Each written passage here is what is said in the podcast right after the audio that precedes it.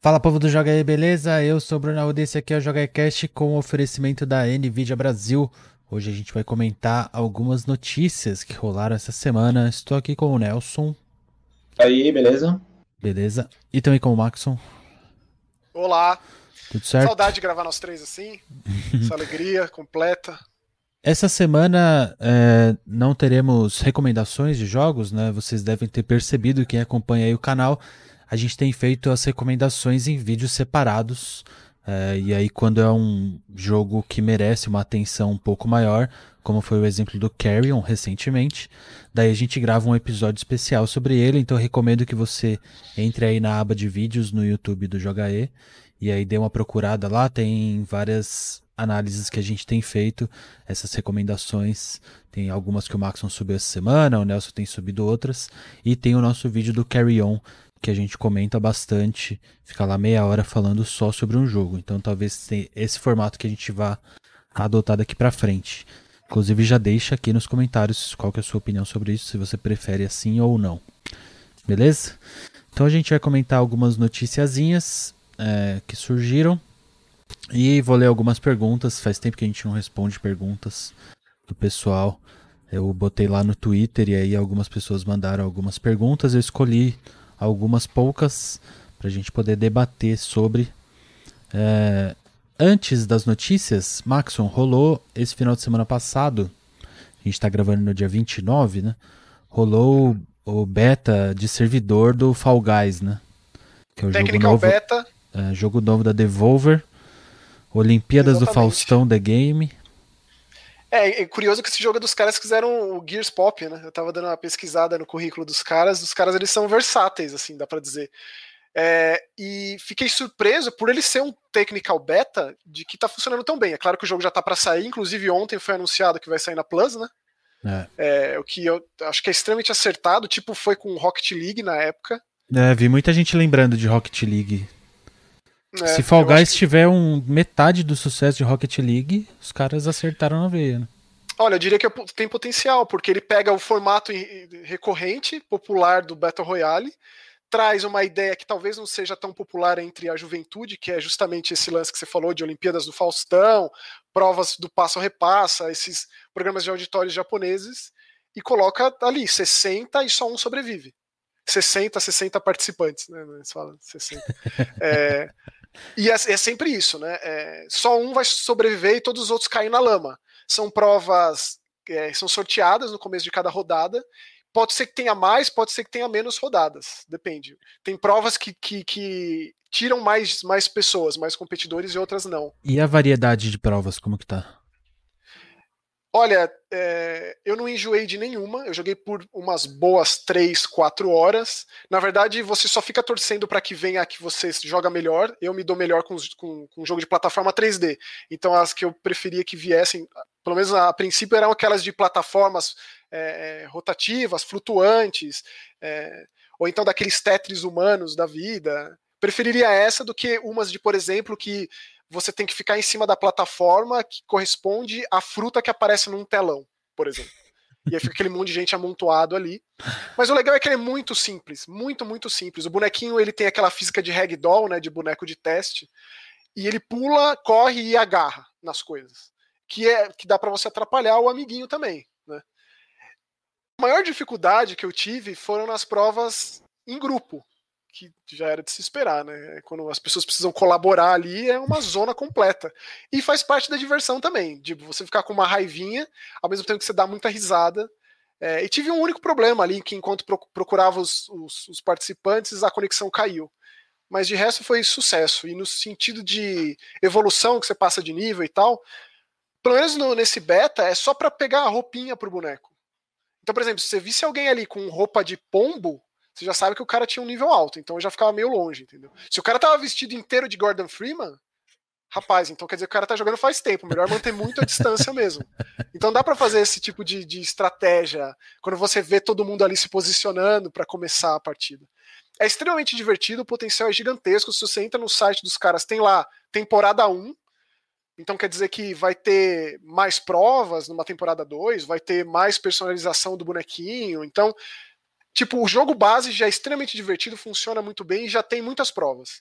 pensando a longo prazo, é só enfiando prova ali, enfiando colaborações com outros jogos, na roupinha ou no cenário, por que não? Mas é, é, é de fácil acesso, divertido, para todas as idades. Qual, qual que é o tempo médio assim, de cada uma dessas partidas? É, tem partidas que tem um, um, um, cronômetro, tem partidas que é só quem. É, tem que, você tem que sobreviver, o número de, de, de participantes ficam de fora. Sei lá, Nelson, diria que dois minutos, dois minutos, três minutos. A partida no total, assim, dura 15 no máximo, estourando 10. Teve vezes que cinco rodadas acabou, teve vezes que foi menos ou um pouco mais. É, as provas finais são sempre de quem cai na lama por último. Então tem, tipo, por exemplo, um cilindro enorme que as plataformas vão desaparecendo, é, e aí quem sobreviver por último é, é o vencedor. Ou então um grande cilindrão, assim, que vai rodando e aí o último que, que ficar ali em cima também é o que é o vencedor, coisas assim. É, é aquele tipo de coisa, de bater o olho, você aprende rápido o que tem que fazer. É, uhum. é, é instintivo a esse ponto. Tenha você bagagem ou não desse tipo de, de, de entretenimento, né?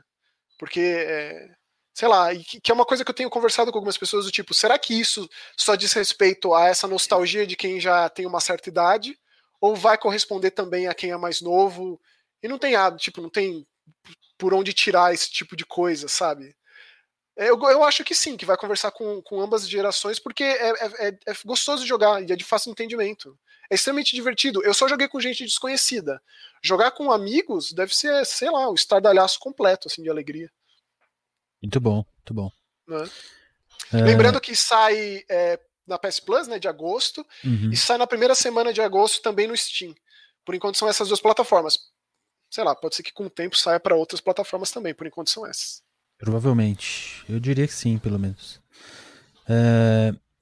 Maxon, também rolou essa semana aí o Junji Ito, que é um escritor e desenhista japonês, certo? Se eu não estou enganado.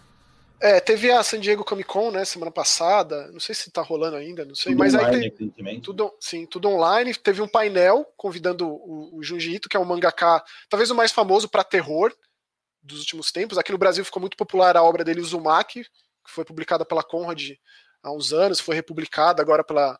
Não sei se a Darkside já republicou, mas a Darkside tem lançado uns, uns conteúdos do Junji Ito, lançou fragmentos do horror e tal. Ele é famoso. Diria que dentro do nicho ele é, ele é bem famoso. E aí rolou esse, esse perguntas e respostas com o cara, né? Foi, foi muito legal, tem uns 40 minutos. É, o link está na descrição aí para quem quiser assistir. Teve uma, evidentemente, que teve ali uma intérprete traduzindo o que ele falava. E o cara fez umas perguntas muito legais, e aí, correspondendo a videogame, é, falaram sobre, evidentemente, né? O, o Junjito ele aparece no Death Stranding, ele é amigo do Kojima, ele foi um dos convidados a ser um dos personagens de holograma ali. E na época do Silent Hills, do finado Silent Hills, ele também seria uma das mentes pensantes por trás do jogo. Já tinha uhum. sido confirmado que ele ia participar, colaborar junto com o Kojima, com o Guilherme Del Toro e tal. E aí pergun perguntaram justamente sobre isso, né? É, se o Kojima tinha se aproximado dele por alguma coisa de terror. Por conta do Death Stranding, ele falou que ele é amigo do Kojima, é, eles têm esse contato, e que ele falou sobre, sobre um suposto jogo de terror aí, mas não, deixando claro que não foi confirmação de nada, não foi uma manchete, uma headline de absolutamente nada. Foi só uma ideia assim de que o contato existe, eles se conhecem, eles se conversam e que seria assim absolutamente incrível se esse cara pudesse fazer alguma coisa de videogame em terror, coisa que ele nunca fez. É que tudo que envolve o nome do Kojima na internet vira uma explosão gigantesca, né? É, pelo bem ou pelo mal, né? Impressionante. É, exatamente, pelo bem e pelo mal. É. Mas o Junji Ito, assim, ele é, ele é um cara é muito legal assim ouvir um cara que cria coisas tão horrorosas como alguém absolutamente ordinário, assim, um cara no sentido de ser comum, um cara extremamente, sabe, normal, falando que, ah, o que, que você prefere, o Fred ou o Jason? Ah, prefiro o Fred. Que eu achei bem delicada essa pergunta. Ah, eu gosto de garras compridas, então eu prefiro o Fred, tipo. Ah, é que você já viu um fantasma? Ele, ah, eu já vi um OVNI, ele comentou. Falou sobre a obra dele, tá para lançar um, uma nova coletânea de histórias de horror. Inclusive, é, Muitas delas não foram publicadas aqui no Brasil, mas caso você tenha interesse, no site da Amazon tem muitas em inglês que, que eles, eles entregam aqui por um preço não é barato, mas por uma tipo a qualidade, capa dura, assim, vale a pena. Eu já comprei vários, se você é fã, vale muito a pena. Boa. Nossa, falar em Amazon, posso só fazer um breve parênteses que não tem nada a ver com o assunto que a gente está falando? abriu hoje a pré-venda na Amazon gringa, né? Porque, enfim, aqui no Brasil nem, nem é lançado. A, o disco da Criterion Collection do Parasite, que eles vão lançar, sair no final de outubro. E para quem não sabe, a Criterion Collection é uma, é uma empresa que faz é, lançamentos de filmes específicos, mas com tratamento de diamante. Sim. É uma das caixas mais bonitas que eu já vi na vida. Isso. Dá para dizer que são criteriosos a critério. Exato, é isso. Então, assim, para quem gosta de fato quiser se aprofundar num determinado filme, a Criterion Collection é a, é a distribuidora. Muito Era só bom. isso. Eu sei que tem nada a ver com o assunto, desculpa. Eu quero, eu sonho com a caixa da Criterion do Kurosawa. É a coisa mais maravilhosa que tem, assim.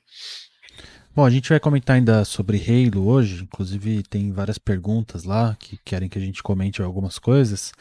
É, mas antes, só para só a gente se manter no, nos dados da semana aí, o que, que vocês têm jogado? Sei que ainda não, não vai ser uma recomendação especificamente, mas o que, que, que vocês têm jogado? Eu postei no Twitter recentemente, acho que umas duas ou três semanas, que o pessoal da NVIDIA me mandou uma placa de vídeo nova, eles me mandaram uma RTX 2070. É, eu nunca escondi de ninguém que eu não sou jogador de PC, não por, por não gostar, mas porque eu, eu não tenho grana para ficar investindo né, nessas mudanças constantes.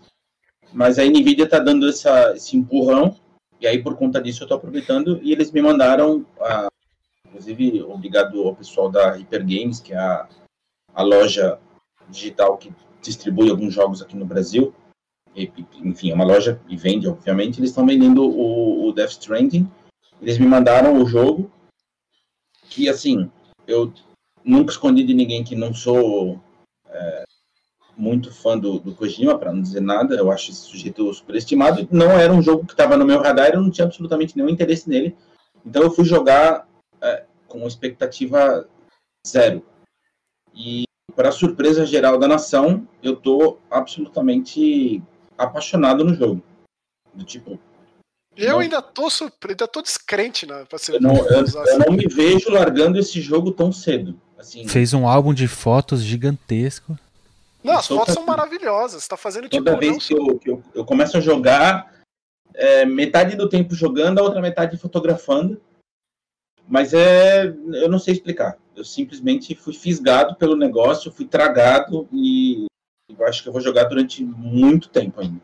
É engraçado porque parece, que, parece ser um jogo que conversa mais com essa época que a gente está vivendo, né? Distanciamento social, isolamento, 100%, assim, mais 100%, do que nunca. 100%. Talvez se eu tivesse então, jogado ele hoje em dia, talvez eu teria gostado mais do que foi na época lá.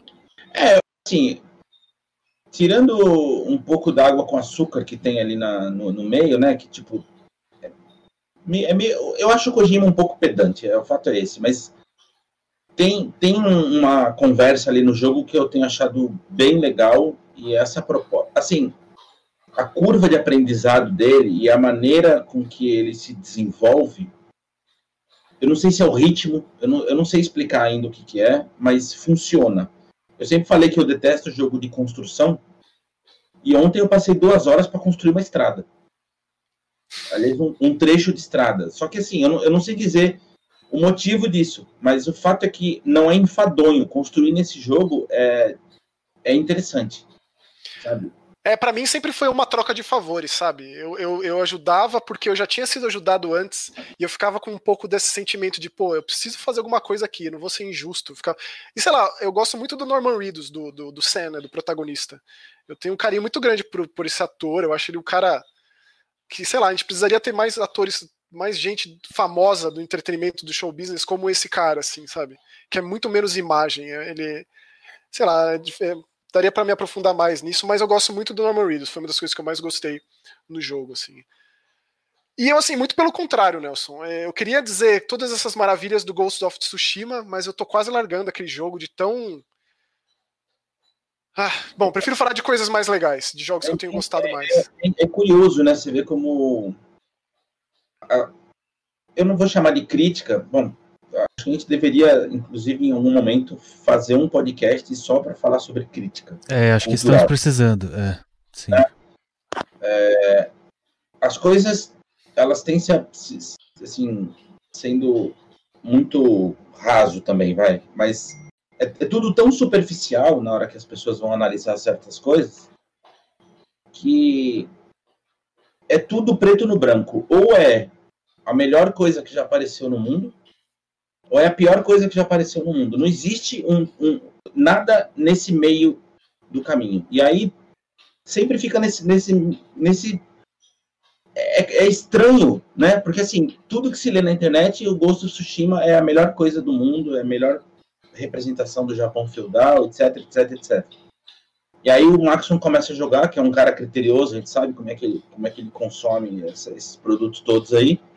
E aí me vira e fala, ah, tô quase largando porque é uma grande uma porcaria. Eu assim, tenho, eu, a, minha, a, minha, a, minha, tendência é mais a ficar com o que você está falando do que com o que eu tenho lido muito por cima também, porque você Sim. sabe que eu tenho, eu tenho sérias questões com relação a, ao que é publicado na internet. Mas enfim. Eu, assim, é muito triste chegar no ponto que a gente chegou de que é, não importa sobre o que está sendo falado.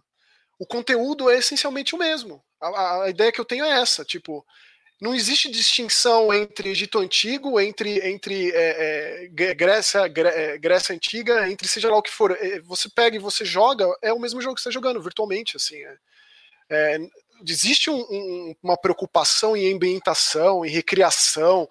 Você, né, você vai pegar esse jogo, você vai ficar maravilhado em termos de recriar, de tirar foto do ambiente, da iluminação, que é surreal nesse sentido, que é o que eu tenho mais feito. Mas quando você pega para jogar e você ah, um combate tão legal para você enfrentar três variedades de inimigo, para você lidar com as situações de maneiras tão parecidas, o Main, o Main Eater, o jogo do Tubarão, recentemente, eu sofri um pouco disso, porque tinha tudo ali para tentar ser original e, e, e, um pouco mais a fundo, né, em, em, criatividade mesmo, do que você faz no jogo, do que você perde tempo fazendo no jogo. E a ideia, tipo, eu não gosto de sentir que eu tô perdendo tempo, eu fico meio deprimido, deprimido assim. E eu, isso que eu tenho sentido no Ghost of Tsushima. Existe essa minha visão, e existe a visão da Famitsu, que deu nota máxima para esse jogo. Eu acho que. Eu queria entender mas, isso. Mas então, é interessante um japonês falar que o Japão do século XIV, se eu não me engano, foi muito bem recriado nesse jogo. Porque existe esse pano de fundo histórico, só que existe isso. Eu posso assistir muito bem a filmografia inteira do Kurosawa, que eu amo. Agora, jogar isso, sabe, jogar aquelas mesmas bases que você vai lá escondido ou confrontando e mata os inimigos da mesma forma e abre os mesmos baús e pega os mesmos mantimentos Sei lá, cara, tipo, o videogame então, ficou aí, estagnado nisso, vai ficar por quanto tempo? A gente entra nessa outra discussão que é a, que é a famigerada nota. Quer dizer, o, o fato de ele ter uma, uma casca, né, um, uma cobertura ali, que é de fato impressionante em recriar o Japão feudal, é o suficiente então para mascarar todos os outros problemas? E aí a revista dá uma nota máxima? É, eu não li a análise, né? Mas são poucos os jogos na história que receberam a nota máxima da Famitsu. Se a gente pegar e pegar os, os jogos ocidentais. É menos ainda, né? Exatamente. Então, acaba virando notícia, querendo ou não, né, quando isso acontece. A gente não comenta de nota aqui, não, não fala a respeito disso, mas foi um caso específico por ser uma apropriação nesse aspecto, né? Um estúdio. Eu não sei exatamente de onde é a Sucker Punch, talvez seja de Seattle, eu acho que é. Mas é, é, é dos Estados Unidos. E eles pegaram, né? Os caras são muito fãs do, do, do cinema, da época, e recriaram. Aí vem o Nagoshi também foi outro o Nagoshi comentou como é muito bem feito, muito bem recriado, que é o cara da série Yakuza, né, que também é uma outra, um outro contraponto de recriação do Japão. Inclusive o Nagoshi já fez o Japão feudal, já fez diferentes eras na própria franquia Yakuza, né, que infelizmente não chegaram no ocidente então. Então é interessante ver por esse lado, por isso que eu comentei. Mas a decepção que eu sinto com com Tsushima diz mais respeito às grandes produções nesse aspecto que se repetem Sim, e parece que tá tudo bem, parece que isso é absolutamente aceitável. E aí, a partir desse momento, a coisa não vai para frente, fica estagnada para sempre. Uhum. Duas perguntas que eu vou fazer. Eu, eu não não parei para pensar. É só uma pergunta e, e, vocês também não precisam responder. Se as pessoas que estiverem ouvindo, assistindo, quiserem participar da discussão, sintam-se à vontade. A primeira pergunta é: o fato de a Famitsu ter dado nota máxima, ter dado nota máxima, exaltado tanto o jogo, influencia no restante das críticas no restante do mundo? E a segunda pergunta é: se esse mesmo jogo, com essa, essa mesma produção, exatamente o mesmo jogo, tivesse sido lançado em outras plataformas, ou em outra plataforma, seja lá qual, qual for, teria tido o mesmo impacto ou a mesma é, análise por parte da Famitsu e ou barra, né, e barra ou outros críticos ao redor do mundo? Complicado. Olha, é, assim, porque mesmo sendo, é. porque mesmo não é sendo, se responder, mas é, são dois questionamentos que ficam na minha cabeça. eu acho que esse segundo questionamento que você quis dizer é porque mesmo sendo um estúdio americano, a plataforma e a marca são japonesas, certo? Então pode Isso. ter esse tipo de relação é, complicado. Peso maior na balança, digamos. Sim, sim, sim, entendi. É, assim, eu acho que não influenciou a primeira pergunta. A segunda pergunta, eu prefiro pensar que, por exemplo, quando saiu um Ninja Blade, que foi meio que o, a, o- a situação oposta, né? É um jogo para uma plataforma que não é japonesa, feito por japoneses, e se apesar de se passar ali, ser um jogo de ninja, ainda tem esse lance moderno e tal. Eu, eu precisaria pesquisar para ver a nota que a Famitsu deu para um Ninja Blade da vida. Não sei se cabe, mas aí eu gostaria de, de- de- de Uhum. seguir por essa linha de raciocínio. Mas assim, é, é bizarro pensar. É- é- É. na verdade, é bizarro sequer conceber esse tipo de coisa hoje em dia. Pensar que isso é, pode ser que exista. É é meio deprê, na real, né? É, mas acho que a gente pode, poderia fazer um episódio dedicado à análise crítica e nota e etc. Tanto foi uma das perguntas que o Felipe Negrão mandou lá no Twitter hoje.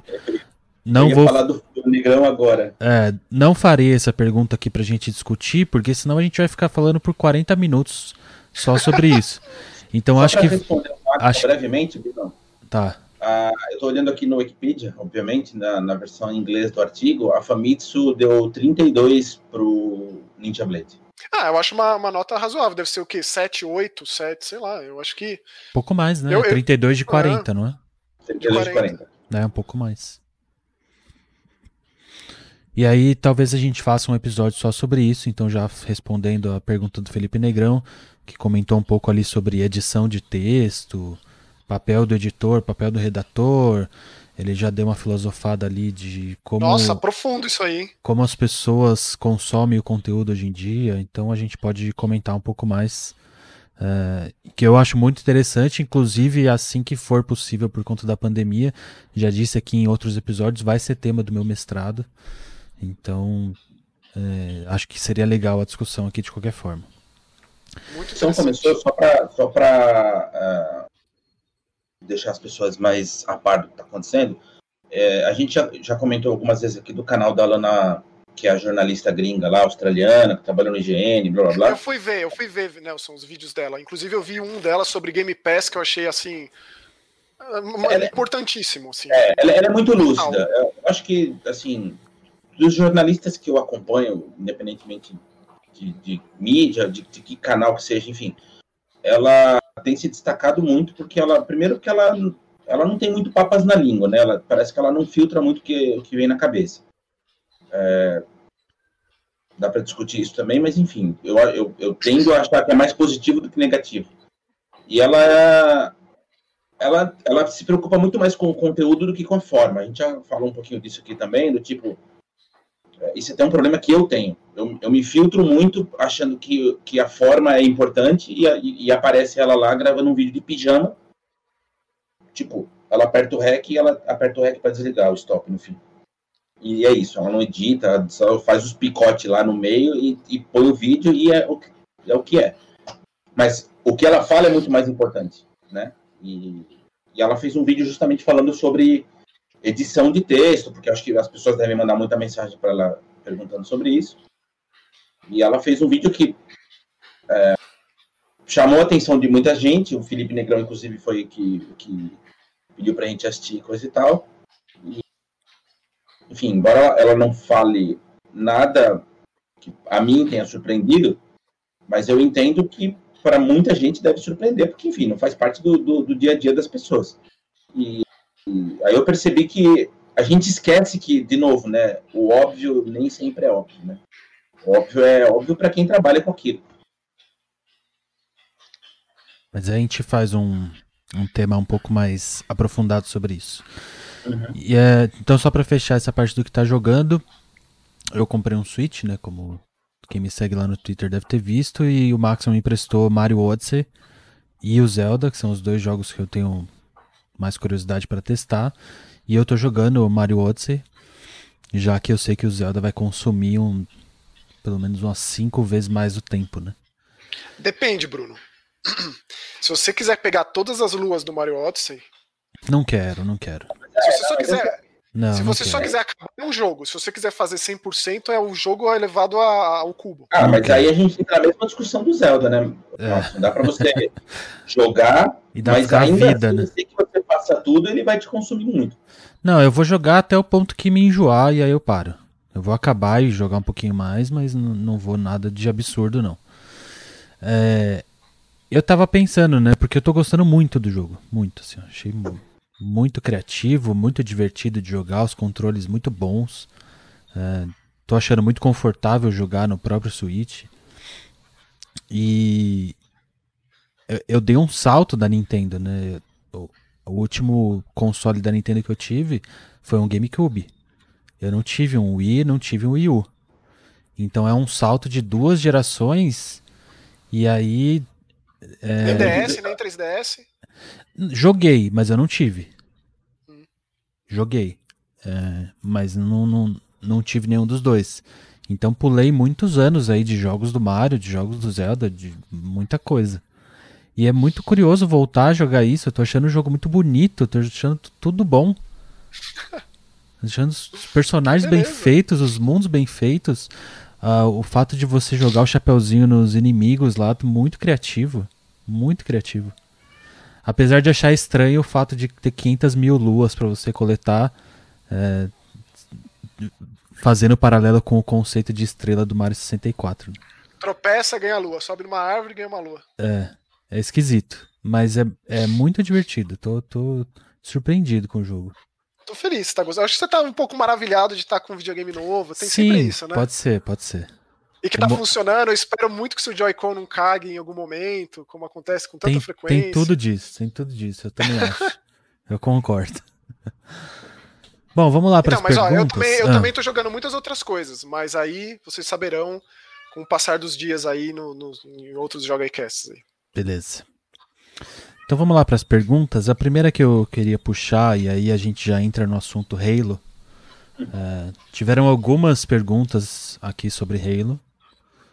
É, mas eu vou puxar do Samu Fisher, que ele perguntou se o fuzuê causado por Halo Infinite na internet por conta do gráfico tem sua razão ou é só exagero. Eu vou começar respondendo e aí depois vocês digam o ponto de vocês. Inclusive o Nelson vai puxar um vídeo da Digital Foundry, uma matéria sobre a 343.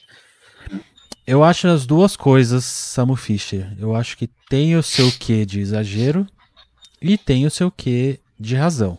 O porquê que eu acho isso e porquê de um e de outro.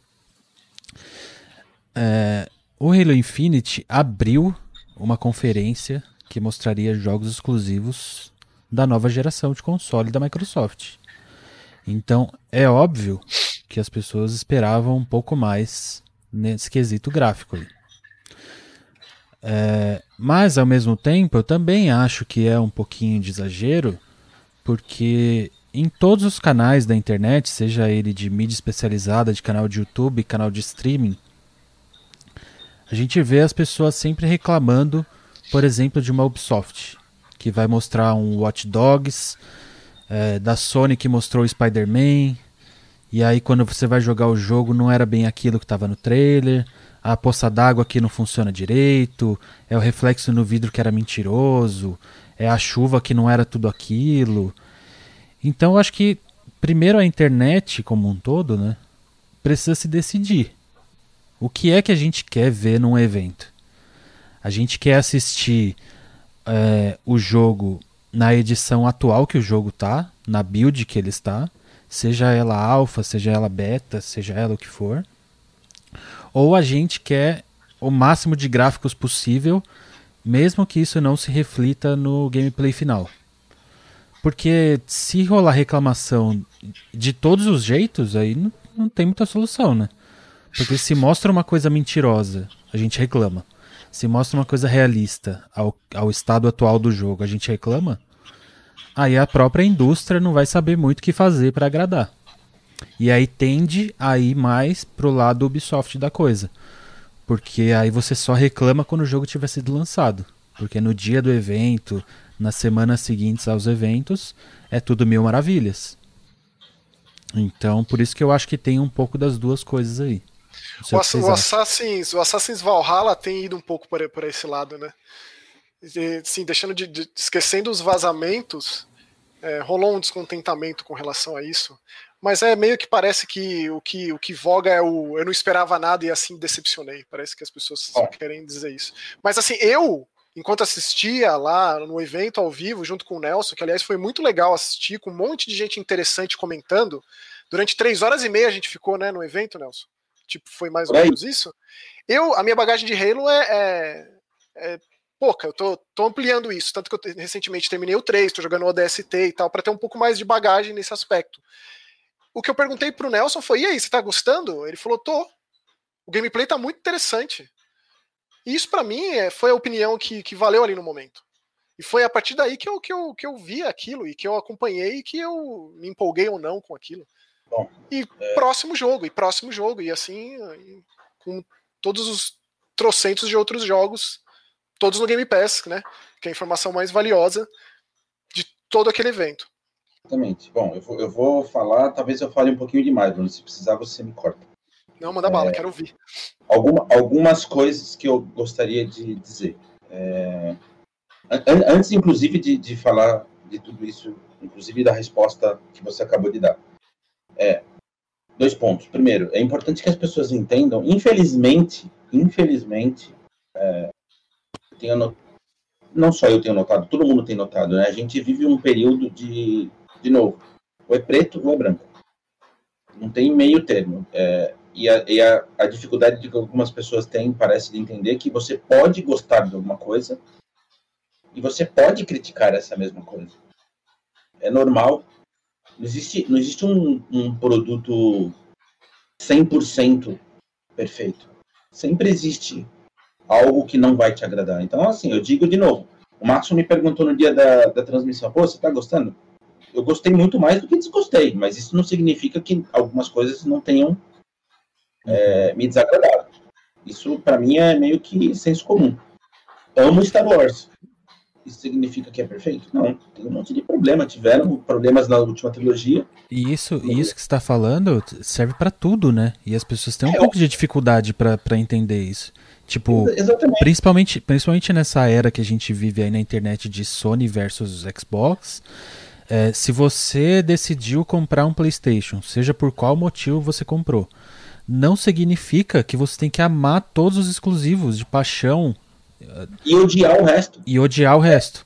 E é Xbox é a mesma coisa. Tipo, uma pessoa que escolheu ter a plataforma do Xbox e só ela, seja por qual motivo for, e a pessoa odiar Forza, tipo, tá tudo bem, beleza. É eu acho que a gente está lidando com obra de arte, né? E obra de arte ela se faz pelos seus defeitos. Os seus defeitos muitas vezes podem ser contornados e fazer aquilo ser o que ele é.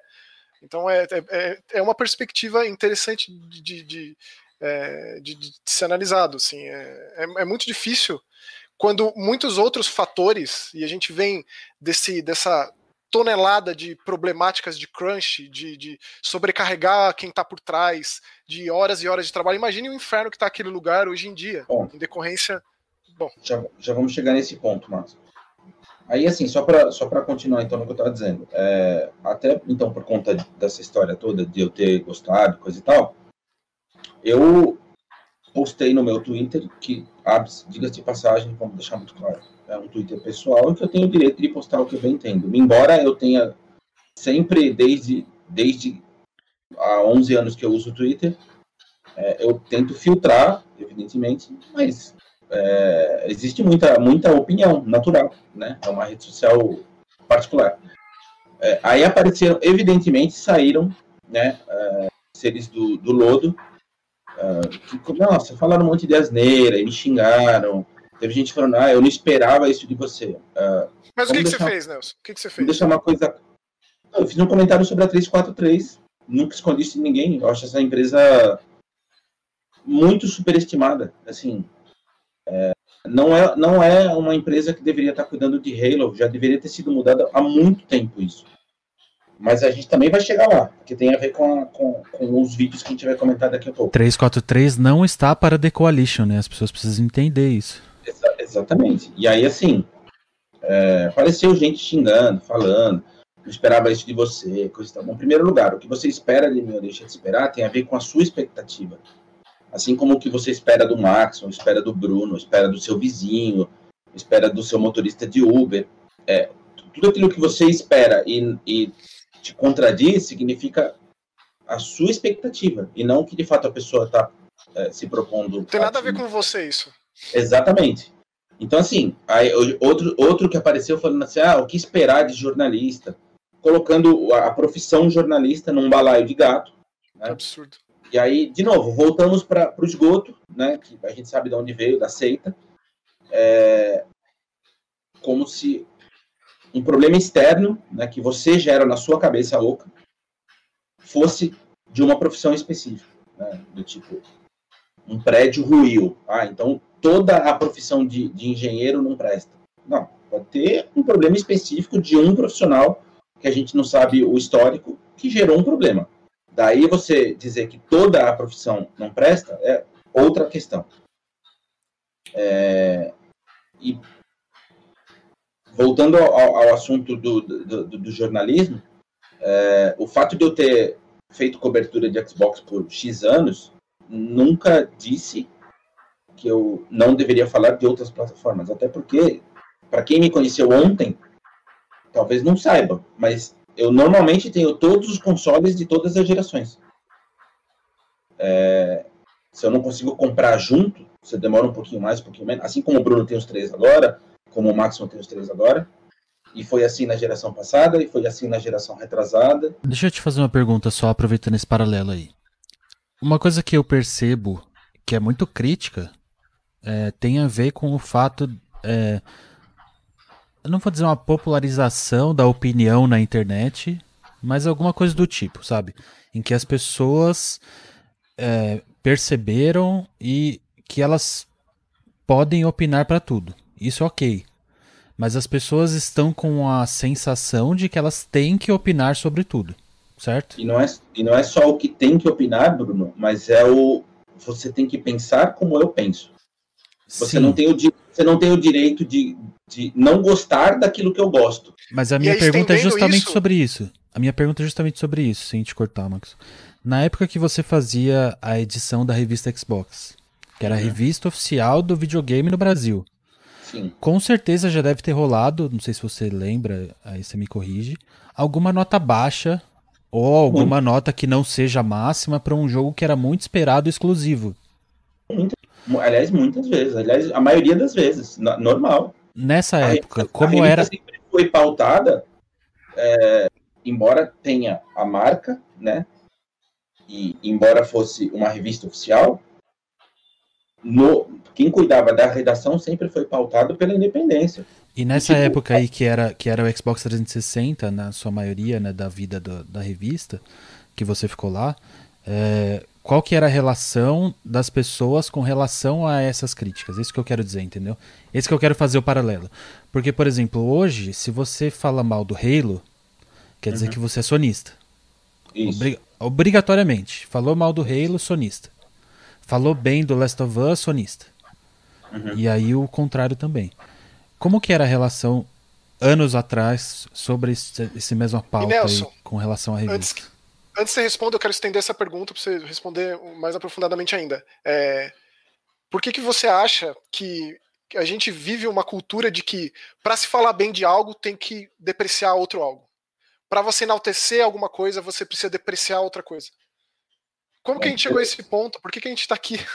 Primeiro vamos responder o Bruno. É, a minha relação, independentemente da revista oficial, sem, sempre, desde que eu trabalho com, com texto, com vídeo, enfim, sempre foi a de transparência absoluta. Vocês sabem disso, do tipo, eu sempre mantenho o canal aberto para conversar com quem quer que seja, é, a pessoa goste ou não daquilo que eu disse ou escrevi, enfim. Então, o meu Twitter é aberto, eu sempre incentivei as pessoas a me procurarem no Twitter. O, o, aqui no próprio no, no Joga E, a gente responde basicamente todo mundo sempre que possível. É, tem um monte de gente que me procura no Instagram. Eu tenho o, o WhatsApp, que eu já passei com uma cacetada de gente. Então, assim, nunca, nunca fui uma pessoa que me blindasse porque, ah, eu sou jornalista. Não. Eu já cansei de falar isso. O jornalista é, é o especialista em porra nenhuma. Né? É, muita gente sabe muito mais do que jornalista. O jornalista é só um, um, um, um canal. Né? Você pega a informação de um lado, filtra e põe para outro lado. Meio, para, meio para os fins, né? Exatamente. Então, eu nunca me coloquei acima da informação e continuo não, não sendo assim. Por, por, conta disso, eu sempre tive muito contato com o leitor. Inclusive, é, tem gente que lia a revista que acabou virando amigo, coisa do gênero. Ah, tipo, o próprio, tipo eu. E eu o, próprio, o próprio é um exemplo. Né? Trabalha na Irlanda hoje, mas era um leitor a minha história era, é, foi exato, tipo, foi isso. Eu tava lá jogando RPG numa mesa com o Bruno e, tipo, como assim você é sobrinho do, do Nelson Alves Jr., editor da revista? Ô, Nelson, aproveitar pra, só pra não perder o gancho de uma coisa que você falou aí. É, é, também emendando naquela minha pergunta, e não é bem nem mais uma pergunta, mas é meio que um desabafo que eu não sei também como a gente chegou a esse ponto, mas chegou ao ponto de que as pessoas, e eu, e eu vivo isso, infelizmente, eu vivo isso de uma, de uma forma diferente, porque eu tenho, eu tenho o privilégio de participar de algumas cabines de imprensa voltadas para filme de terror, e às vezes acontece de ter alguma, alguns bocejos altos, algumas risadas, e tipo, e, e aí fica claro que a pessoa ela se coloca acima do que aquilo que, daquilo que ela está falando. Ela, ela, ela, como se ela fosse mais importante do que sobre aquilo que ela está dizendo. Exatamente. E isso então, é uma então, problemática, assim, que tá, parece que está cada vez mais incrustada aí, que é meio que irreversível, parece.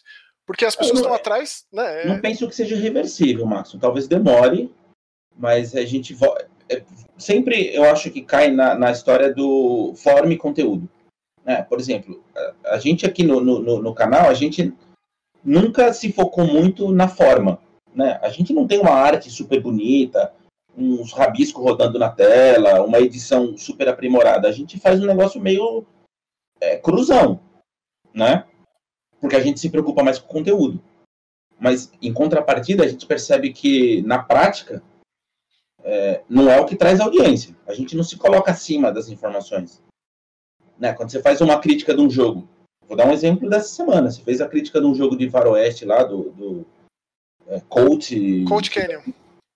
Cara, não tinha 100 visualizações. Então, assim, se eu tivesse colocado um título super chamativo, uma, uma thumbnail com a sua cara fazendo careta, lambuzado de, de, de groselha, sei lá o que, talvez tivesse tido muito mais visualizações. A gente não segue esse caminho, a gente nunca quis seguir esse caminho. O mais importante é o que você tem a falar sobre o jogo. Ah, Quem se interessa. Que e acho que exatamente isso é a resposta que o Max perguntou, de como a gente chegou até aqui. É justamente isso, é, é, é essa profissionalização é, das redes sociais, de youtubers, instagramers e twitchers e etc., que Bom, fez eu, com eu... que isso se, se, se propagasse de, dessa forma. Aí. Quem me segue no Twitter sabe muito bem que, assim, é, eu já falei isso antes e vou repetir. Eu sigo, eu sigo o mantra do Ricardo Boechat, que para quem não sabe é um jornalista que morreu há, há um ano, infelizmente. Faz falta é o, esse. O âncora da, da, da Band News. Ele, ele tinha uma frase que para mim é emblemática que eu, eu uso na minha vida, que é não dê palco para imbecil. E eu, eu uso isso no meu dia a dia. E faço exatamente o contrário. Eu uso o meu Twitter para valorizar criadores de conteúdo que eu considero interessantes, que tenha alguma coisa a agregar. Hoje, inclusive, eu falei de um canal que eu descobri, eu, eu percebi que não é um canal novo, mas eu descobri recentemente, chama Mimi Mídias. São três é, doutorandos, eu acho eles são acadêmicos e tal, embora sejam bem novinhos, mas eles têm um conteúdo que é extraordinário.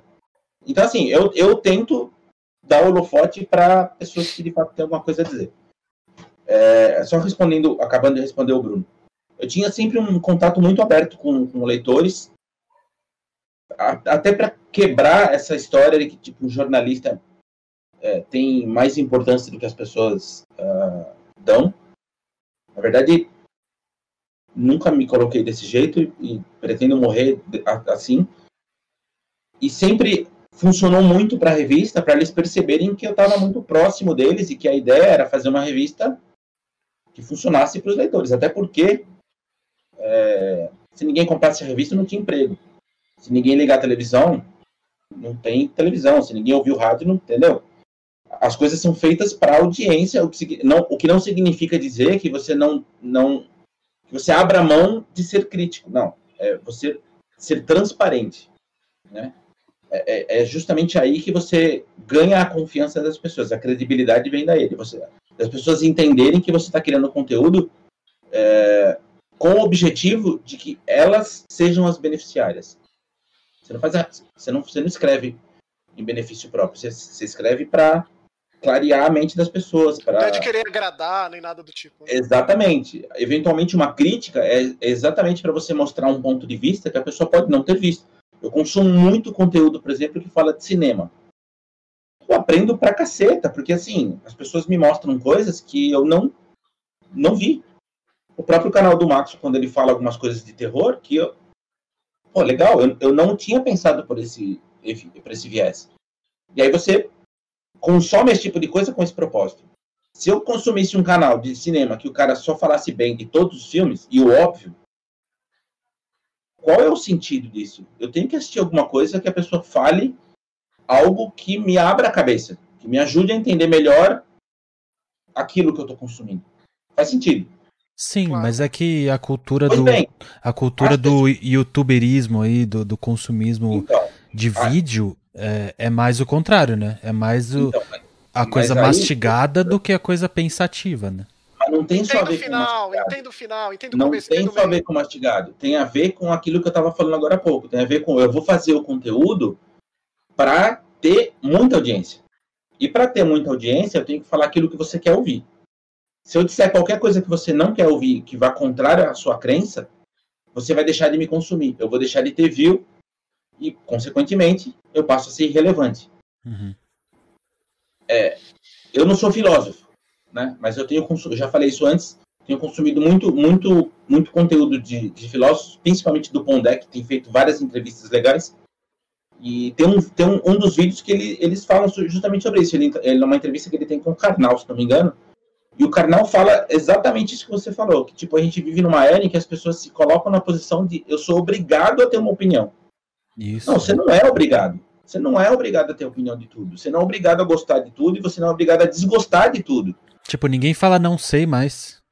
Exatamente. Não é uma vergonha, porque você não é obrigado a saber de tudo, de consumir tudo. Cara, é... e essa loucura gera a crítica rasa, Bruno.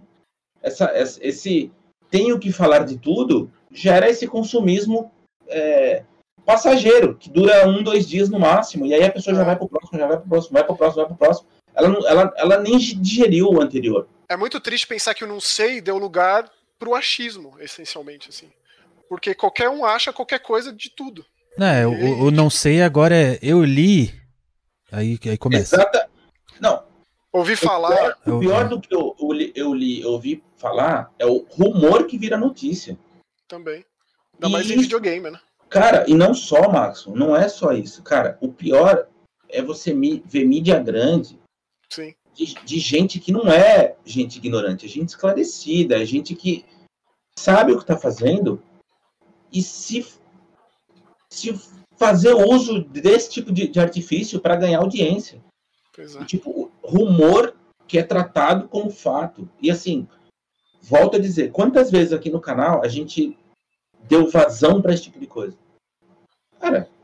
É, se a gente fez um vídeo na história, eu não lembro. Eu recordo. Do tipo, ah, o rumor X. Mas, cara, rumor não é notícia. Você pode até ler, é normal que você esbarre com isso na internet, mas você levar isso adiante como se fosse um fato, é, é deprimente, você tá entendendo? E assim, você ensina, você doutrina errado a tua audiência. A audiência passa a, a, a acreditar que aquilo faz parte do dia a dia, que aquilo faz parte de ser uma verdade, quando não, na, na, verdade não é. Ninguém se importa mais de atrás de ouvir o outro lado. Tipo, você vê, tudo é notícia rasa, tudo é tradução de release, tudo é copy-paste, mudando vírgula de release traduzido. E, e aí isso entra... As pessoas se satisfazem com isso. É isso, que, é isso que me deixa mais alarmado. Um dos pontos que o Felipe Negrão comentou no, no Twitter dele, quando ele mandou o vídeo da moça lá, foi justamente isso. Ah, eu tenho a impressão que não tem mais jornalismo, só tem marketing. É e aí pena. entra nisso, Quando né? Quando faz jornalismo, Bruno, as pessoas não vão atrás de ler. Não, ou, não, ou não só isso. Você pega, por exemplo, a, a, Vice, que tinha a área de games no Brasil, que fazia umas matérias super diferentes. E aí é... aconteceu o que com a Vice? Aí fechou, exatamente. Então, tipo. Complicado, né? É, é, por isso que eu digo que, assim, evidentemente, é um círculo vicioso, né? Você fala o que eu quero ouvir, eu fico feliz, continuo consumindo o que você está falando, o que eu quero ouvir, e assim a gente caminha, né? Nessa pobreza que, que não agrega nada a ninguém. E aí uh, volto pro, pro Halo. Que Volta essa... pro Halo. Volta pro arrependido. Que, que é assim. Ah, eu gosto de Halo. Eu vou jogar Halo e eu gostei daquilo que foi mostrado em termos de gameplay. Aí você aponta um problema. E aí as pessoas passam a dizer de forma rasa de novo, a te carimbar, a te colocar um selo, como se você fosse só aquilo. Eu não esperava isso gostar, você, é bem você tem, que, você tem que gostar de Halo porque eu gosto de Halo. Você tem que gostar de tudo que sai em Xbox porque eu gosto de Xbox. Uhum. Você, não pode, você não pode falar bem de Last of Us e você não pode falar bem de Death Stranding, porque senão, como assim você, que é o cara que eu sigo esperando que fale tudo aquilo que eu gosto, fez uma crítica a um jogo de Xbox. Quem você, é quem muito... você tá me contrariando? Exatamente. Eu acho que um dia, eu, eu acho que um dia essas pessoas, eu acho que um dia essas pessoas vão dar pane, assim, ó. vai chegar um jogo que elas não vão gostar e aí vai dar pane, assim, ó, tipo tela azul, que tipo eu não gostei, mas eu tenho que gostar e aí porque o meu youtuber preferido gosta e aí, aí vai dar pane, vai dar pane. E não só, porque eu faço parte de um grupo e para eu continuar fazendo parte desse grupo, eu não posso ter nada contrário a ele. Conceito de seita, isso aí. Não é? Nossa, sem tirar nem pôr. E assim, a última coisa que eu sou é não criterioso. Vocês me conhecem muito bem. E, tipo, eu sou chato pra cacete. E assim, nada impede que quando eu, fa eu fale bem de alguma coisa, não significa que não existam detalhes daquilo lá que eu não tenha gostado. Tipo, ah, Last of Us é perfeito? Não, eu gostei muito, amei, de paixão. Tem problema, um monte de problema. E isso, isso não impede de ser dito. Né? Uma coisa não invalida a outra. Bom, aí voltando lá para a história do Twitter, eu postei é, falando sobre a 343, que eu considero uma, uma, um estúdio fraco. Sempre falei isso. Desde quando eu falo isso, Matson? Desde sempre. Desde que você me conhece. É, a gente tava lá no lançamento do Guardians. Desde né? Halo 4. 5, é. Halo 4. Halo 4 é de quando? Tipo 2012? Por aí? 13? É, tipo o primeiro vídeo do Joga aí, eu acho. Primeiro evento do Joga aí foi o lançamento do Halo 4. Então. Então, assim, desde lá eu falo que a 343 é, é um estúdio superestimado. Infelizmente, por quê? Foi um estúdio que a Microsoft investiu dinheiro e aí tá nessa de, de ter que dar certo tipo, existe um peso, né, essa aura no negócio de que tem que dar certo, porque as pessoas têm que esquecer a Band. É... E aí, enfim, para evitar essa, esse transtorno todo, que eu honestamente quero distância disso, eu apaguei a postagem e falei, ó, deixa quieto. É, eu, eu, não sou dono da verdade, eu não estou dizendo que, que tipo, o que eu falo é, tem que ser levado a ferro e fogo. Né? Que é, de novo, na discussão do preto e branco ou é isso ou é aquilo. Não, existe toda uma variável nesse meio eh, de caminho. Apaguei, deixei quieto, falei, bom, vamos, deixa as coisas andarem sozinhas. E aí, por conta disso, na, durante a semana começaram a surgir outras, outras questões que eu fui lendo, fui assistindo e coisas do gênero. E aí, dois pontos. É, primeiro, surgiu um vídeo do Digital Foundry, para você ver quão patética foi a apresentação em termos visuais, é, o jogo praticamente virou piada. Tá? Tem surgido memes atrás de memes na internet. Quer dizer, as pessoas se apegaram a esse problema, e, e eu, eu não estou tirando o mérito das pessoas, elas têm todo o direito disso, porque, de fato, é, foi broxante nesse sentido, e aí eu vou, vou, voltar a falar daquilo que o Bruno começou, quando ele, quando ele iniciou aqui esse debate, é, de por que as pessoas estão tão, tão raivosas com relação especificamente a essa apresentação do Halo. Existe uma expectativa criada, Bruno, e aí acho que vocês vão concordar comigo, que a própria Microsoft criou, a gente tem martelado isso há um ano, óbvio, dois. Óbvio, óbvio. O console mais poderoso do mundo. Sim. Tá? 500 milhões de teraflops, é, exatamente, exatamente, sem dúvida. E, e, assim, estamos fazendo a máquina mais poderosa, mais potente. Vocês vão ver coisas inimagináveis e nunca vistas na, na história da humanidade. Beleza? O que, que tipo de expectativa você espera gerar no teu consumidor quando você começa a martelar isso insistentemente? Todos os vídeos, todos os textos, todos os tweets, todos os posts de Facebook, todos os posts de Instagram, tudo. Toda vez é videogame mais poderoso do mundo, vamos revolucionar a indústria de hardware. Beleza? Os, os meros mortais que estamos aqui do, do outro lado, a gente fica na expectativa de, bom, quando os caras mostrarem alguma coisa. Vai todo mundo. Vai explodir. É tipo ah, física quântica, né? Não vê os navios vindo no horizonte ali. Entendeu? Então, gerou-se uma expectativa muito acima daquela que podia ser entregue. E nesse aspecto, não tem como você dizer para as pessoas que elas estão erradas sem reclamar. Porque elas não estão. Elas estão esperando o quê? O hardware mais poderoso do mundo. Ponto final. E aí os caras me apresentam um jogo que tem pop-in, Popin é aquele, aquela construção de cenário, né? É, é. pop-up, Popin. É, deveria ter isso. Tem é, a, cara, a cara do inimigo lá que virou o meme. É, isso aí que não, não para mais. Né, uma, Deram uma, até nome pro Brute. Uma modelagem patética, que inclusive eu falei isso pro Max, falei, ah, eu, eu acho que os modelos estão tão horrorosos. Aliás, eu lembrei qual foi o post, foi super foi alguma coisa que fizeram uma comparação entre a modelagem do Joel e a modelagem daquele Isso. personagem que aparece com o Master Chief. É, quando, quando a gente estava assistindo, a gente pensou, pô, será que tá muito ruim aqui? Deixa eu ver como, como que tá a, a, a minha internet, se caiu. A gente até é comentou tá. isso na transmissão, falou assim, olha, vamos ver o vídeo em 4K, porque em vamos, 720p é... tá bem ruim e tal. Exato. Uh, o Digital Foundry, então, fez um, um vídeo dizendo, explicando tecnicamente, porque eles são especializados nisso, o que muda, por exemplo, quando um jogo é, é, usa iluminação pré-definida, como é a, a, maioria esmagadora da atual geração, para não dizer todos os jogos. Que é a iluminação um jogo... da própria engine, né? Exatamente, quando é uma iluminação dinâmica, que é o caso do Halo Infinite. Aí eles mostram é, tela por tela, falando: olha, se fosse uma iluminação é, já gerada pré-determinada ia acontecer isso, isso, isso, aquilo com, com os objetos. Pelo fato de ser dinâmica, acontece isso, aquilo, aquilo outro.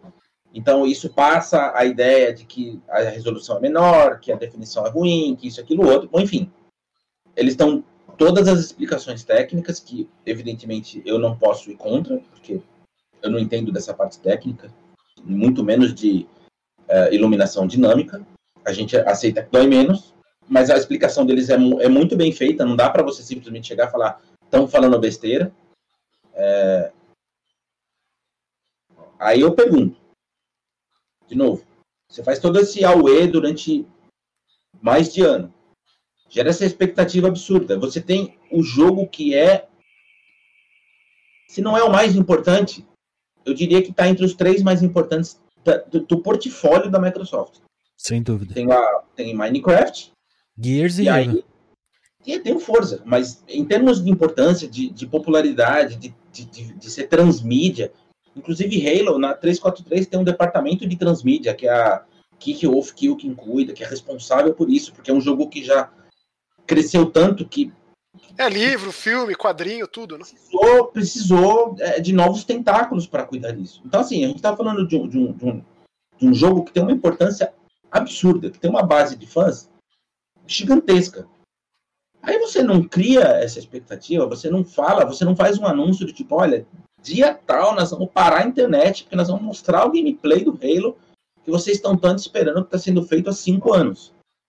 Aí você me mostra um jogo que tem uma modelagem discutível, que se existe essa questão da iluminação, você deveria tornar isso palatável para os mortais, porque a gente está, de novo, a gente está discutindo isso aqui, a gente faz parte de uma bolha. A gente sempre fala isso. Sim. É a bolha que, que lê tudo, que consome tudo. Vamos pensar com a cabeça do consumidor padrão, aquele cara que está se decidindo, vou comprar X ou Y. Esse cara está pouco se, inter... se importando com o vídeo do Digital Foundry, com a explicação do, do, do, do Zé da Silva, da Mariazinha. O cara vai ver ali, ele, ele vai ver esse buchicho todo gerado na internet, e com base nisso ele vai se decidir. Ou seja, a gente volta para aquela discussão de que o departamento de marketing da Sony é, é assim, é um caso a ser estudado. Os caras são muito bons no que eles fazem. Não importa o que eles fazem, eles sempre fazem parecer extraordinário. Né? Se eles contam meias verdades, se eles é, é, camuflam isso ou camuflam aquilo, aí é outro, outra discussão, é outro papo.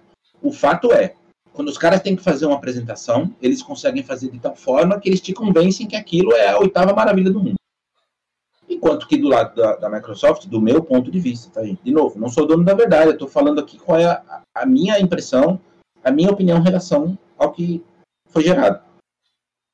Me parece que os caras são muito, muito mirins. E aí, olha só, aproveitando o gancho, a gente chega num outro vídeo que, inclusive, eu mandei para o Maxon e para o Bruno hoje, é, que é um vídeo falando sobre.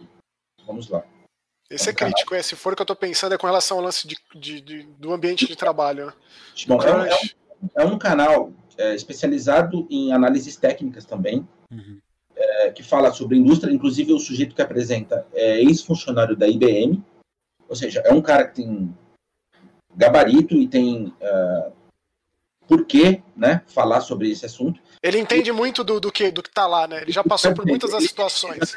Exatamente, ele já fez parte, então, de uma empresa gigantesca que passa por, por questões semelhantes.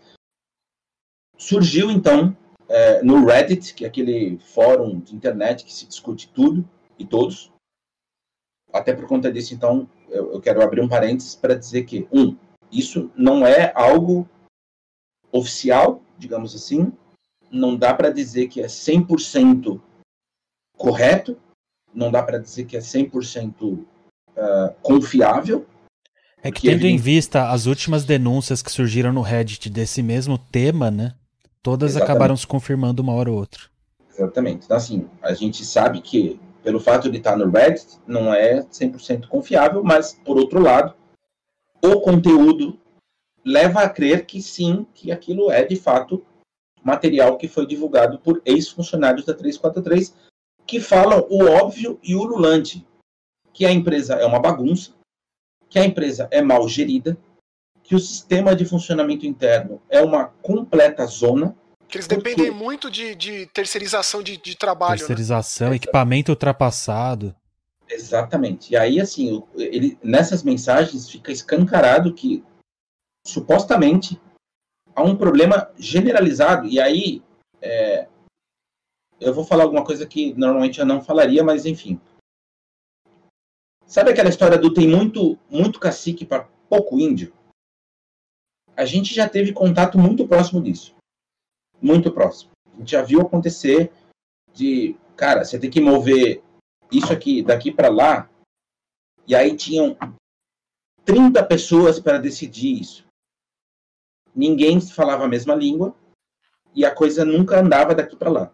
Coisa mais simples do mundo. Então, você leva isso para um patamar de 343, de novo, falando sobre uma marca chamada Halo, que tem um impacto gigantesco, tanto em vendas quanto em fãs, blá blá blá blá blá blá. Você imagina quantas pessoas para se decidir, por exemplo, a birimboca da parafuseta sendo que de repente você tinha lá um programador, um designer, um artista, um roteirista, seja lá quem for, que entende muito mais do assunto, que poderia resolver o problema assim, e não se resolve porque a pessoa não tem autonomia. Ela tem que falar com esses 30 caciques. E os 30 caciques morrem de medo. Morrem de medo de levar o assunto para cima. A gente também viu isso acontecer. Sim. De, de ter que resolver eventualmente. Isso aqui, ó, um cisco. Mas imagina que se isso chega de repente no Phil Spencer, e eu não estou usando isso como figura de linguagem, é, imagina, não pode, não pode, pode, ai meu Deus, vamos cercar daqui, daí, dali, quanto que no fato, o cara que manda, ele é muito prático, ele resolve as coisas num, assim, papum, enquanto que esse, esses 30 caciques que estavam entre o problema e ele, não se falam, não se resolve e o problema nunca chega em quem tem que resolver. E o fato de saber que ele resolve as coisas papum também não é achismo, tá, gente? Né? É por experiência Exa também. Exatamente. É, esses e depoimentos aí, aí, uma das coisas que, que, que mais pegou para mim foi com relação à, à, comunicação interna. Que ninguém se entende, ninguém se fala, é, é só uma bateção de cabeça que fica semanas sem resolver, semanas ocioso, assim. É, pô, é meio, então, foi, tipo, fiquei deprê. Imagina as tretas para fazer essa demo aí. Exatamente. O efeito cascata, né? Que a gente a viu. Gente, a gente volta pro problema do, do muito cacique. Sabe? Você imagina, sei lá, o cara, o cara que tá, tá montando lá a porca da roda do Warthog. Ele tem lá uma equipe de 10 designers lá para montar essa porca. Aí vira um e fala, ah, mas a porca tem que ter. Tem que ser um hexágono ou tem que ser um sei lá o quê? Pronto. Quem decide? Deve ter. Parem as 280, 280 pessoas depois para dizer que pode mudar ou não pode mudar. Aí foi três semanas já e ninguém, exatamente, ninguém resolveu nada. Isso vai refletir no produto final? Bom, a gente já viu que refletiu de certa forma na demonstração do gameplay. Não, e ainda é, juntou, é... vamos, vamos combinar que é, por mais que esse jogo esteja sendo feito faz mais de cinco anos, o processo final, que é toda, toda essa parte mais crítica, que é o que estão comentando, de textura, iluminação e etc., passou por dentro da pandemia, né? Então, se já era bagunçado, imagina, imagina como agora. que ficou com a galera em casa, com metade indo trabalhar, metade não indo, o cara da Romênia fazendo a porca, com o cara da Austrália fazendo a roda. Imagine, Nelson, o que, que, você acha? ponto crítico. Que que, só que, só, só é... emendar. O que, que você acha desse, desse, desse lance deles terem dito que vai ser uma. Um, um, um, não vai ter um Infinity 2? Esse jogo vai ser uma plataforma, vai ser um desdobramento, o início de algo, de um todo, assim. É, também é, é, é, é um negócio assim que, se o alicerce tá meio. Tiver errado. Exatamente, não tem muito como, né? Se, negócio, se, se a base está sendo construída em areia fofa, o troço não vai ficar em pé. E assim, a gente tem um problema muito anterior a esse, né? De, de vai, se, vai se tornar um jogo bom, tá? Quando? A gente teve problema no Master Chief Collection, lembra disso? Foi lançado o jogo capado, o multiplayer não funcionava, demorou muito tempo para funcionar. Muito. A gente tentou jogar, né, Márcio? Nunca conseguia, lembra disso? A gente entrava no jogo, é, caía. É, assim, deixa eu dizer. Eu tô jogando ele offline. Eu não sei o que acontece especificamente com a minha conta. Eu não consigo jogar o Master Chief Collection. Não consigo acessar. Eu tento, ele trava, eu tenho que jogar offline. Eu terminei então. o Halo 3 offline, tô jogando o DST completamente offline. Aí eu descobri uma coisa que eu não sabia, inclusive. É, eu não sei se é para todos, mas pelo menos com relação ao Halo foi assim. Eu joguei o jogo, não tem como você. Você não tem acesso às conquistas offline, né? E aí, quando eu acabei o jogo e voltei a, a conectar a internet, começou a pipocar. Nunca tinha passado por isso, assim. Achei até curioso. E aí, assim, nesse, nesse tal vídeo em que o sujeito mostra lá os depoimentos dos ex-funcionários, é, uma outra coisa que eles falam é que tem muita gente, muita, muita gente. Ele usa uma proporção lá de, de é, 60% para 40%, se não me engano, de gente terceirizada, ou seja, de pessoas que não, não estão dentro da equipe, discutindo aquilo diariamente de uma forma ágil, de uma forma. Não tem um estúdio coeso, né? Não tem pessoas que estão pensando Exatamente. da mesma forma. Então as coisas ficam funcionando assim, como se fossem células que não se conversam, com pessoas que estão fora do estúdio, que tão pouco têm a, a, o conhecimento, a atmosfera, o tesão tudo isso envolvido de fazer aquilo acontecer. E aí eles usam um, um termo, é um desses depoimentos usa um termo de que o jogo está parecendo uma coxa de retalhos. Vocês leram isso lá, né? De que a, de que a, a programação ela é toda remendada para tentar um remendo. O cara, usa, o cara usa o duct tape mesmo, para dizer. Exatamente, para tentar consertar o problema anterior, e aí remenda aqui, remenda ali. Vai virar nesse Frankenstein, que a gente não sabe exatamente como é que funciona na prática.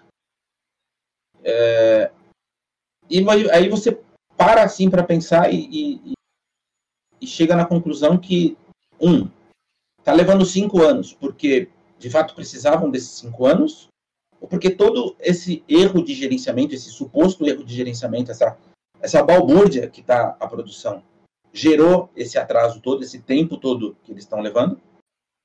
Segundo, o jogo está programado, e duvido que isso vai, vai ser postergado, para sair junto com o console no final do ano. É, System Seller, né?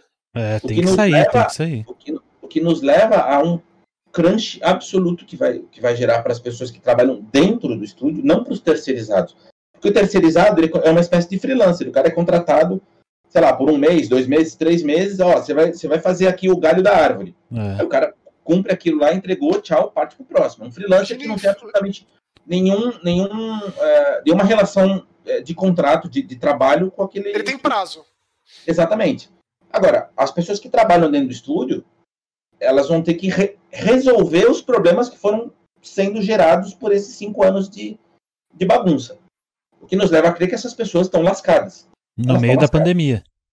Exatamente. Tipo, a gente não tem ideia da situação em que esses profissionais estão trabalhando, né? E, e, e, que, e que, tende a piorar de aqui para agora, porque a gente já está no fim de, de, de julho, a gente está praticamente em agosto, para um negócio que deve ser supostamente lançado ali no feriado de, de, de, novembro dos caras, ou final do ano. É... Eu realmente eu fico surpreso de, de perceber como a Microsoft permite um negócio desse para um dos estúdios, se não o estúdio mais importante deles. A, a Mojang, que continua funcionando lá na, na, na, Europa, é um estúdio, entre aspas, independente, embora seja tenha sido comprado pela Microsoft, mas a gente sabe como é que eles funcionam. Eles continuaram com a mesma estrutura, a mesma equipe de gerenciamento, eles respondem por Minecraft como se fosse um produto à parte, tanto que Minecraft está em todas as plataformas. A Coalition se mostrou muito competente no que faz, não, não saberia dizer se porque quando foi aberta, o Rod Ferguson estava lá e ele impôs um, um, um workflow ali, um, um, processo de trabalho que funcionava antes dele sair. E ele conhecia e, a franquia, né? É um grande nome. Exatamente. Então, mas é que tá, Maxon. O Frank O'Connor continua na 343. Ele, ele, ele é o cara responsável pela franquia Halo. É o cara que responde por tudo relacionado a Halo. Não dá para entender o, o, o que, que isso virou. Ah, eu acho, que, eu né? acho que faz parte. O, o, George Lucas respondia por Star Wars e cometeu vários erros aí também, usando o mesmo exemplo que você usou. Então, mas o cometer vários erros foram erros de julgamento dele, mas não no processo de produção. Eu não sei se, se eu me É, não, entender. ele fez tudo deliberado, ele fez o que ele queria fazer. Não, tipo, entendi, entendi, entendi, entendi. Pode não ter gostado do produto, mas sim, a maneira sim, entendi, que foi entendi. produzido é. mantinha uma estrutura. Sim, sim, sim o que a gente tem foi... visto hoje, a gente viu, a gente tem depoimento lá de gente que não, não tem envolvimento, não tem apreço pela franquia. Do tipo, vamos usar um outro exemplo muito próximo também. A gente viu o crunch acontecer com o pessoal da Naughty Dog no lançamento do Last of Us 2, foi um bafafá todo, mas até onde eu entendo, posso estar muito enganado, eu tenho visto alguns é, algumas postagens de Twitter, inclusive de ex-funcionários ou de gente que ainda trabalha lá e tal, dizendo que as pessoas que trabalham no, na, na Naughty Dog, que trabalharam no The Last of Us, são pessoas que gostam muito da franquia, que entendem muito e que foi um processo criativo muito homogêneo. Aí a gente pega Halo, que é um negócio que deveria e que pede essa homogeneidade, e a gente não vê isso acontecer. Já, tão, já, já vi notícia dizendo, por exemplo, de que o multiplayer do, do Halo Infinite deve ser lançado à parte. Quer dizer, os caras não estão dando conta da produção. Os caras, possivelmente agora, nesse exato instante que a gente está gravado, tem nego lá subindo pelas paredes, trabalhando de casa, para dar conta, para entregar pelo menos o single player. E aí o multiplayer, sabe-se Deus quando. É muito é, isso é muito deprê a gente pensar que a indústria do AAA, né, que a gente tanto consome, que as pessoas tanto consomem e tal. É destruidora. Ela se destruidora. transformou destruidora, destruidora. Nessa, nessa vala. Nesse... Acabando com a vida de pessoas, sim. Entendeu? E aí a gente, consegue, a gente consegue entender muito quando grandes desenvolvedores, eu estou dizendo grandes desenvolvedores, estou falando da empresa, estou falando das pessoas, dos produtores, artistas, roteiristas, programadores, seja lá o que for, quando eles decidem abandonar essa, essa área, né? Porque assim, é um sonho trabalhar numa empresa grande, a pessoa estuda, se empenha para conseguir uma vaga numa empresa grande dessa e depois ela se destrói, acaba com a própria vida e, e fala, cara, eu quero distância disso, eu vou montar o meu estúdio para funcionar é. do jeito que eu quero, da minha, da minha forma, no meu ritmo, da, da, da do jeito que eu vislumbro cri, uh, criativamente falando. Um exemplo muito, muito próximo disso. Eu vivo falando disso, eu não publiquei ainda, mas eu vou publicar essa matéria. A conversa que eu tive lá com o Purra, que é o CEO da, da, da Moon Studios, que é um exemplo claro. Ele, ele falou isso com todas as letras. Eu sonhei a minha vida inteira em trabalhar num grande estúdio. Eu trabalhei na Blizzard e eu não vi a hora de pedir demissão. Assim, é, eu era, são, são na números, Blizzard, né? eu era, eu era um, uma porca numa, numa geoca gigantesca. É, tem, tem muitas. Tem muitos depoimentos nesse sentido, né? O próprio pessoal que criou a Devolver, que a gente tanto fala aqui, Exatamente. é esse exemplo. E tantos outros estúdios menores aí hoje em dia, né? Aí, aí eu pergunto, qual é o caminho que vai ser do, dos triple A's, assim, tipo, quanto mais a gente vai precisar consumir essas histórias de que as pessoas, os profissionais envolvidos nisso são sugados até a última gota para alguma coisa que é, eu não vou dizer irrelevante, não acho que seja o termo, mas não é vital. Vamos deixar dessa forma. Do tipo, um jogo precisa ser cada vez maior, maior e maior. Um mapa cinco vezes maior. Um gameplay com 480 horas. Quer dizer, usam-se números para vender um produto que não necessariamente precisaria ser assim. E eu, eu não sei se eu estou me fazendo claro de novo, mas. Sim, sim. É, parece que entrou-se num ritmo maluco das pessoas pararem do tipo, calma. Muita calma nessa hora um jogo pode ser AAA e não necessariamente matar as pessoas de trabalhar para entrar nessa maluquice que a gente entrou, que é a disputa por número. O meu tem que ser maior que o seu para eu dizer que é bom. Caso e outra, Nelson, ele, ele não é bom.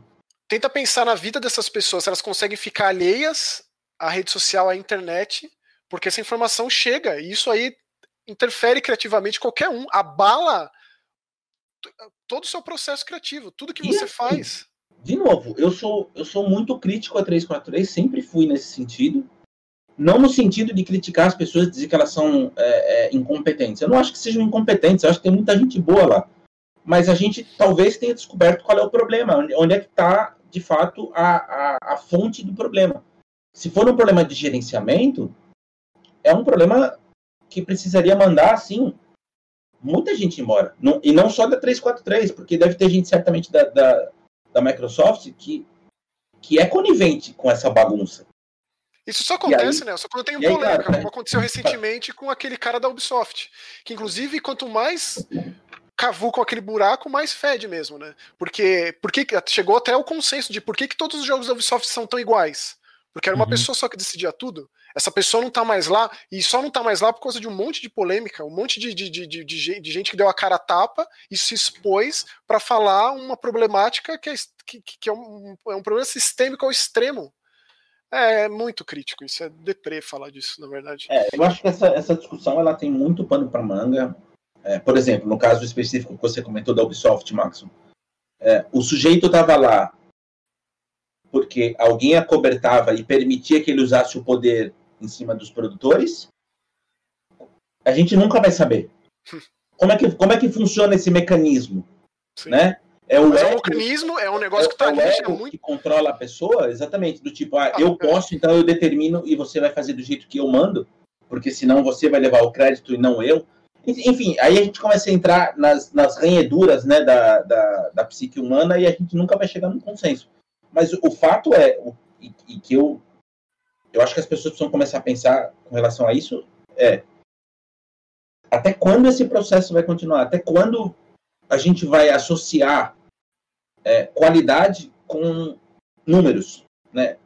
Um jogo, para ele ser bom, ele necessariamente precisa ser quatro vezes maior que o anterior, 200 vezes maior que o anterior, infinitos NPCs para você conversar, infinitas missões paralelas. Quer dizer, até quando essa maluquice vai? Porque isso não, não vai ao é infinito. infinito. É, não, é infinito. Tipo, número, número é só, só maior, só maior. Um dos discursos foi justamente esse. Esse aqui é maior do que Halo 3, 4 e 5 juntos. E é assim que se vende. É essa, é essa coisa da hipérbole, né?